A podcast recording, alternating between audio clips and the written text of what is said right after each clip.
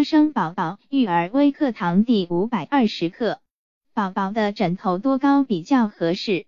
宝宝有很多时间处于睡眠状态，给宝宝选择合适的枕头，对于宝宝生长发育非常重要。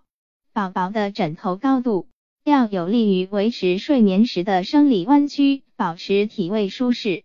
一个月的宝宝睡觉时就可以用枕头了。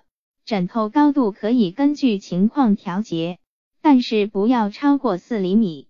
宝宝从三个月会抬头时，脊柱颈段出现突出前面的颈曲，脊柱就不再是直的了。六个月会坐后，脊柱胸段出现凸向后面的胸曲。L 岁时，脊柱腰段出现凸向前面的腰曲。所以宝宝从三个月后。枕头高度可以调整为六到九厘米，超过三岁的宝宝，一般情况下枕头的高度可以调节到在五厘米左右，不要太高。太低或太高的枕头有可能会引起颈部弯曲，压迫气管。